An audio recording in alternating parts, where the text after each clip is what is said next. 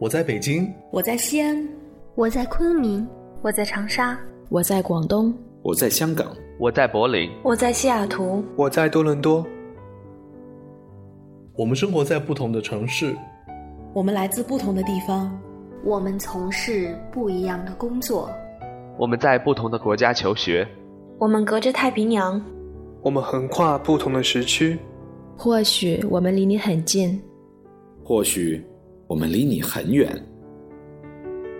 但我们在这里为你读英语美文，为你读英语美文，英语美文，为你读英语美文，为你读英语美文。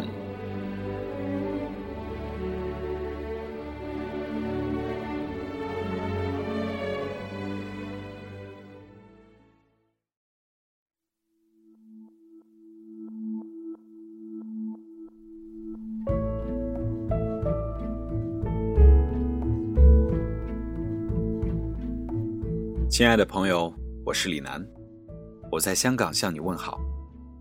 欢迎收听为你读英语美文。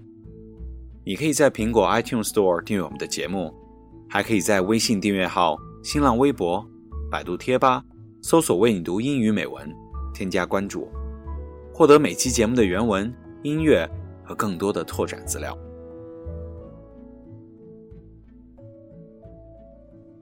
在上一期的节目里，我们的主播永清为你读了一篇文章，《The Paradox of Happiness》，幸福的悖论。What is the definition of happiness？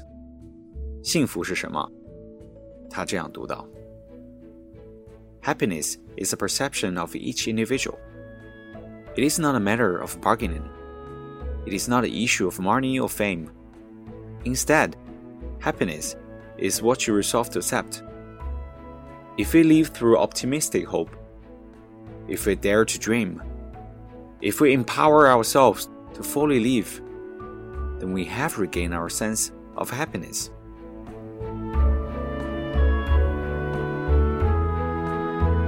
As 今天，我想通过一部小说和它的同名电影再来谈谈幸福。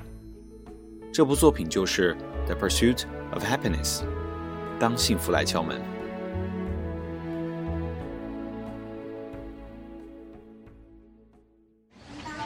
kiss. I'll talk to you later. Excuse me. Oh, excuse me. Uh, when is uh, somebody going to clean this off? 我唔俾我讲英文喎，唔地同你讲乜啊？And and and the why? The why? We talked about this. It's an I in happiness. It's no Y in happiness. It's an I. 我话咗俾你听，我唔识讲英文嘛。I'm Chris Gardner. I met my father for the first time when I was 28 years old. And I made up my mind as a young kid that when I had children, my children were going to know who their father was. This is part of my life story. This part is called Riding the Bus. 当幸福来敲门，讲述的是美国一位出色的股票经纪人 Chris Gardner 追求自己幸福的故事。 故事的大致内容是讲 Chris 和他的妻子最初一起开办了一家销售公司，然而生意却一直不顺利，甚至一度陷入到了破产的边缘。It is not a time machine. It's a portable bone density scanner, a medical device I sell for a living. Uh, thank you very much for the opportunity to, to discuss it with you. I appreciate it. We just don't need it, Chris. It's unnecessary and expensive. Well, maybe next. Thank you. 妻子最终也因为生活的窘迫离他而去，但是他没有放弃。他告诉自己，一定要让儿子和自己过上好的生活。而这样一个简简单单的诉求，也正是他那时对于幸福的定义。为了追求自己的幸福，Chris 不得不和儿子靠着少得可怜的收入去维持生计。廉价酒店、飞机场、救济站，甚至地铁里的厕所，都曾成为他们的庇护之所。直到他用不断的努力和傲人的成绩击败了众多竞争者，为自己赢得了一个股票经纪公司职位的时候，才真正开启了他梦想中的幸福生活。其实这部作品曾经在我大学初期最迷茫、最彷徨的时候，给了我很多信心和勇气。是他鼓励我，让我去做自己想做的事情，去追求自己心中想要的幸福。所以我非常希望能在本期节目中把它分享给你们，希望你们也能从中得到鼓舞和启发。我挑选了小说原文中的两个小节，朗读给大家听。让我们一起来回味和认识下，当初 Chris 在追求幸福的路上所经历的那些挫折和无奈，来细细品味这字里行间中关于幸福的解读吧。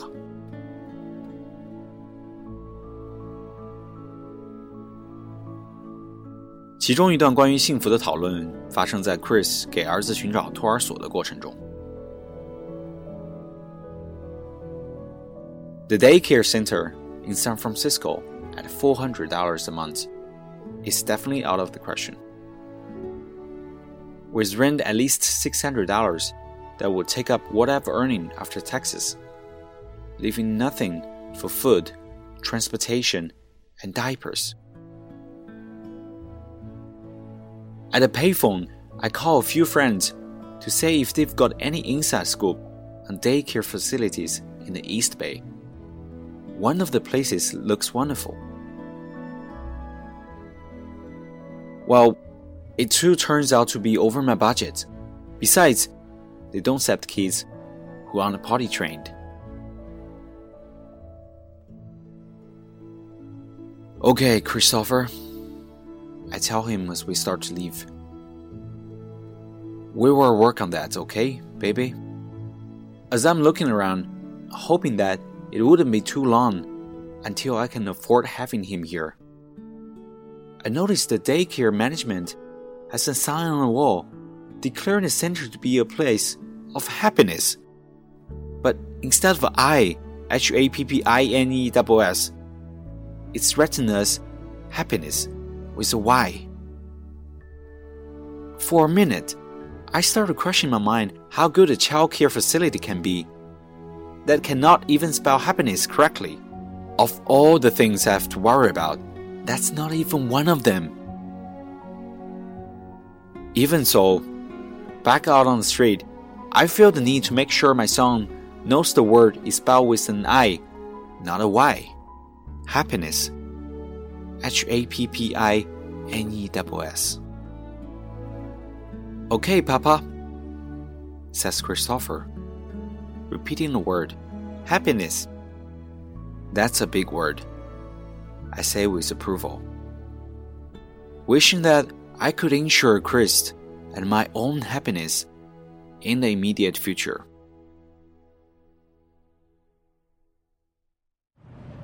What is it? Dinosaurs. Where? You don't see all these dinosaurs? Look around. Look at all these dinosaurs. You see them? Yeah. I mean, come on, come on, come on. Wait, watch out. What is it? Don't step in the fire. We're cavemen. And we need this fire because there's no electricity and it's cold out here, okay? Watch out! Watch Whoa, out! oh my goodness. A T-Rex. That's a T. Get your stuff. Get your stuff. Get, get it. Get it. We gotta find someplace safe. Like what? Um, we need a cave. A cave? 而在一次错过了救济站的免费住宿之后 ，Chris 不得不带着儿子在地铁站的厕所里度过了一晚。 Right here, right here. Go, go, go. Get it, get it. Hurry, hurry. Christopher tell me he has to go to the bathroom. I've used there before. Are we safe?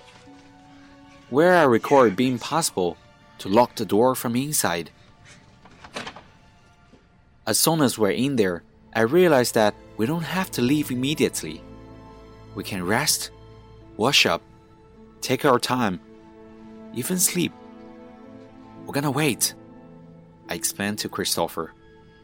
Because it is rush hour right now, so we're gonna wait in here and be quiet, alright? I even make up a game called I tell him that no matter how loud someone knock on the door, the object is not to say a word, no matter what. In no time, the pounding on the door starts.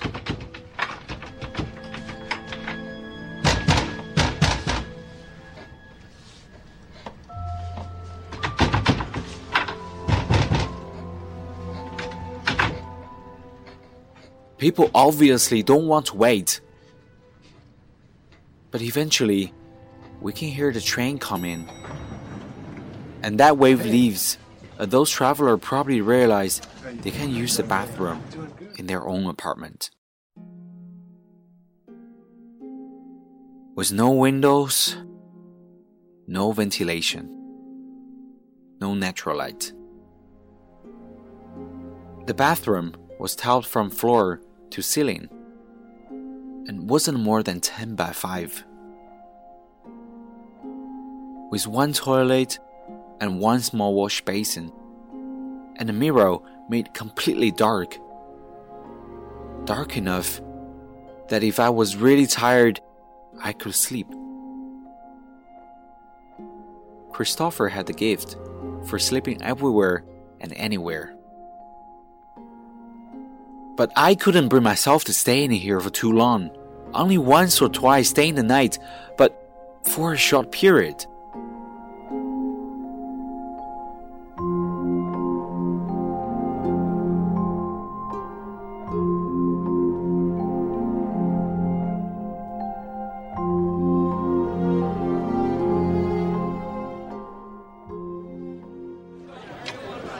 Chris,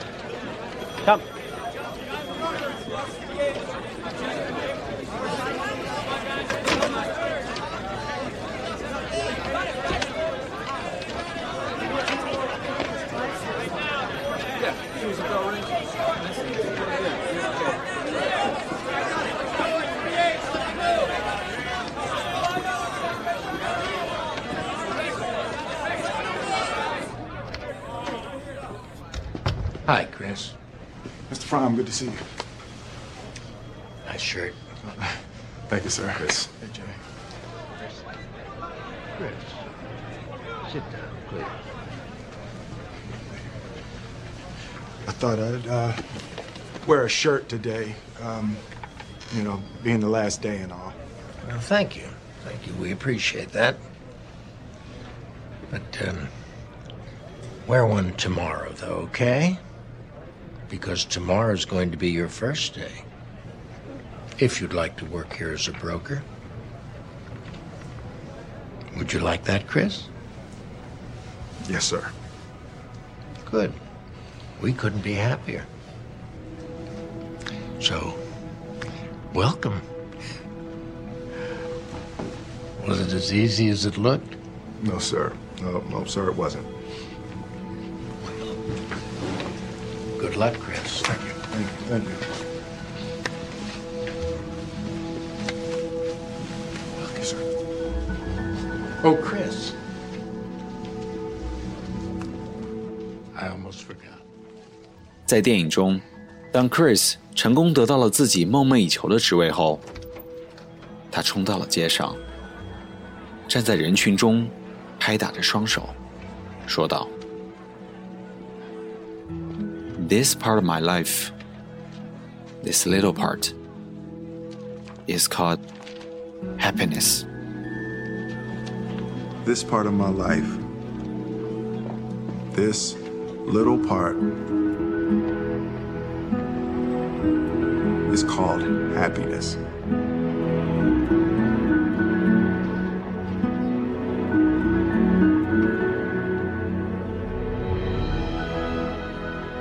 其实幸福有很多种，可大可小，有物质的，有精神的。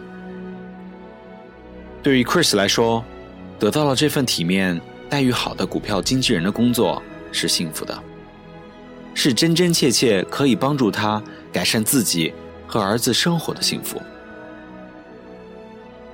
那你呢？你的幸福是什么？收到理想大学的录取通知书，拥有一份体面的工作，又或者是有一个你爱的和爱你的伴侣，亦或是父母的健康和快乐呢？而在获得幸福的道路上，你有没有遇到过或者正在经历着一些困难和挫折呢？